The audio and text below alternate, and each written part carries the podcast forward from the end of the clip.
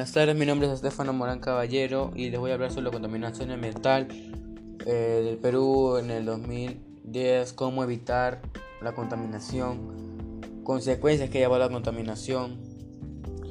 Eh, primero, eh, vamos a hablar del Anuario Estadístico Ambiental del 2010.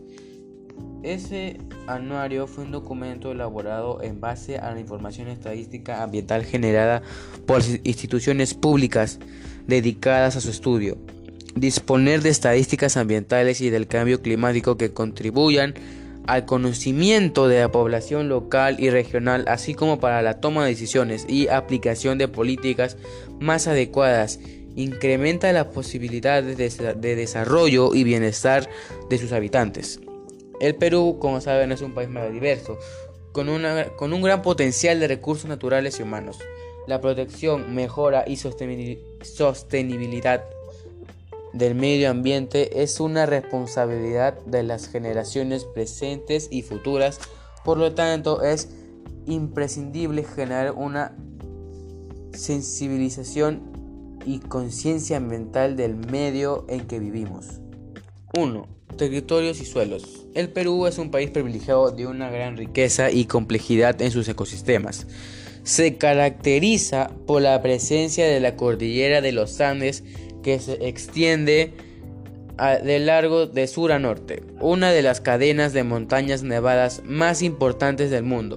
La cordillera andina define las cuatro macroregiones con que cuenta nuestro país, que son costa, sierra, selva y el mar peruano o mar de Grau. La costa peruana alberga al 54,6% de la población del país. Este territorio corre paralelo al litoral desde Tumbes hasta Tacna y se caracteriza por presentar suelos arenosos y secos. En muchos casos son de elevada salinidad y mal drenaje. La tierra de la selva son generales son generalmente delgadas y expuestas a extensos procesos de erosión, dadas las fuertes pendientes en las que se hallan y por la falta de técnicas de manejo y la destrucción de la cobertura vegetal en, en las laderas, su relieve es muy accidentado. Estas tierras son muy heterogéneas, lo cual está relacionada con la diversidad climatológica, física y biológica de la región. Mm. En la selva reside el 13,4% de la población y es un ecosistema especial para presentar un relieve constituido por laderas y planicies y una mayor diversidad ecológica, desde bosques pluviales hasta bosques húmedos tropicales y bosques muy húmedos. este ecosistema especial además posee recursos mineros como el petróleo y aguas naturales. 2. La biodiversidad. La biodiversidad, también llamada diversidad biológica, hace referencia a la amplia variedad de seres vivos sobre la Tierra. Comprende igualmente la variedad de ecosistemas y diferencias genéticas dentro de cada especie y es la mayor riqueza del planeta. La Convención sobre la Diversidad Biológica adoptada durante la Cumbre del Río de Janeiro en 1992 promueve una amplia, una amplia gama de nuevos medios para el uso sostenible de recursos genéticos, especies y ecosistemas. El aprovechamiento económico adecuado de los recursos naturales renovables es el equilibrio de que la humanidad debe alcanzar. Toda la población debe ser consciente de evitar la extinción de las especies, conservándolas y así contribuir al desarrollo sostenible. La pérdida de la diversidad genética de especies y ecosistemas es uno de, los mayores peligros para el futuro de la humanidad. Tercero, el agua. En la declaración, en la declaración de las Naciones Unidas para el milenio del 2000, los países se comprometieron a reducir a la mitad para el año 2015 el porcentaje de personas que carecen del acceso al agua potable, así como la formulación de estrategias de gestión de recursos hídricos que promuevan un acceso equitativo, así como el abastecimiento adecuado. Por otro lado, la Organización Mundial de la Salud, la, la OMS, estima que en gran parte de las enfermedades en el mundo en desarrollo son causas por la falta de agua limpia y saneamiento adecuado, siendo esta una de las principales causas de enfermedades y muertes, sobre todo en los niños.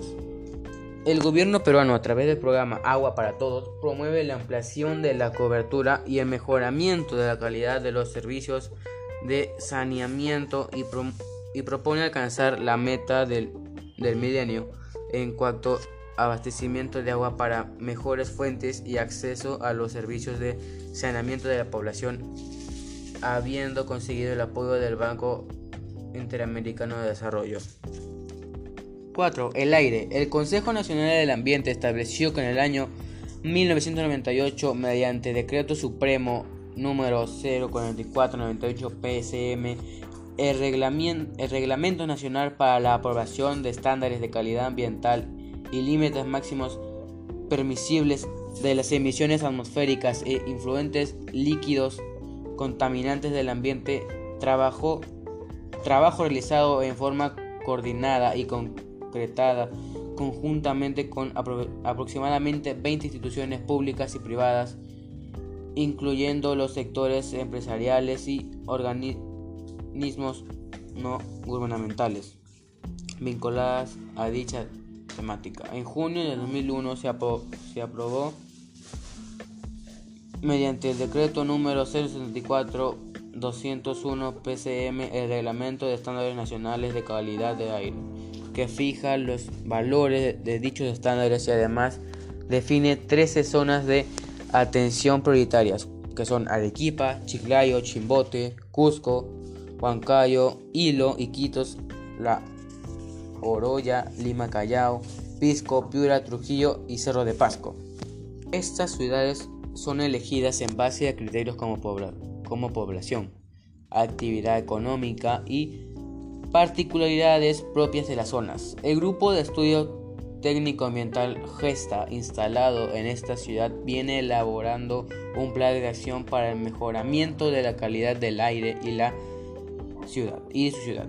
Su objetivo es, activar en forma inmediata un conjunto de medidas destinadas a prevenir el riesgo de salud y evitar la exposición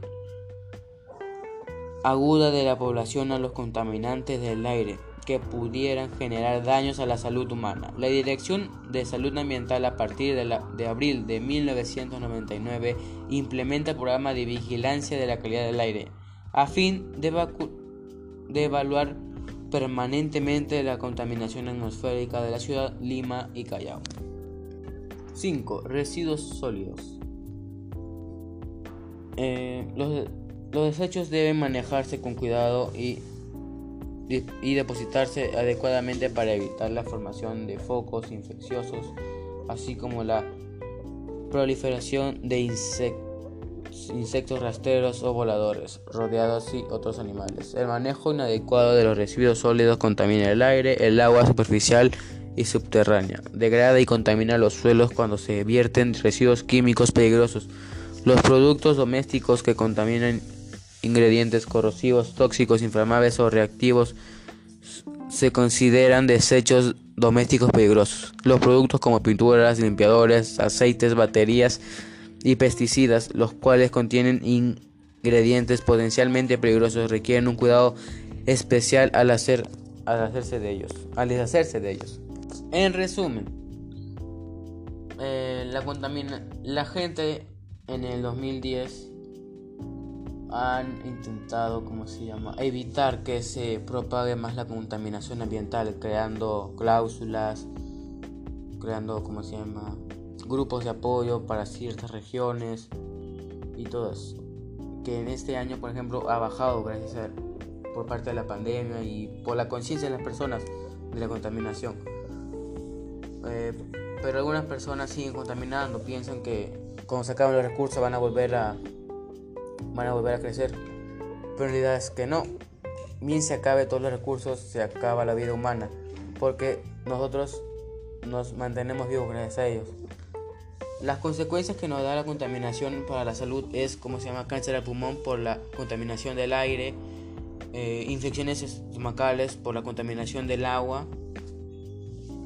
Y podemos evitarlo prácticamente reciclando, reutilizando materiales plásticos, sólidos de cartón, reciclando los materiales orgánicos como para hacer composta para vegetales, algo así.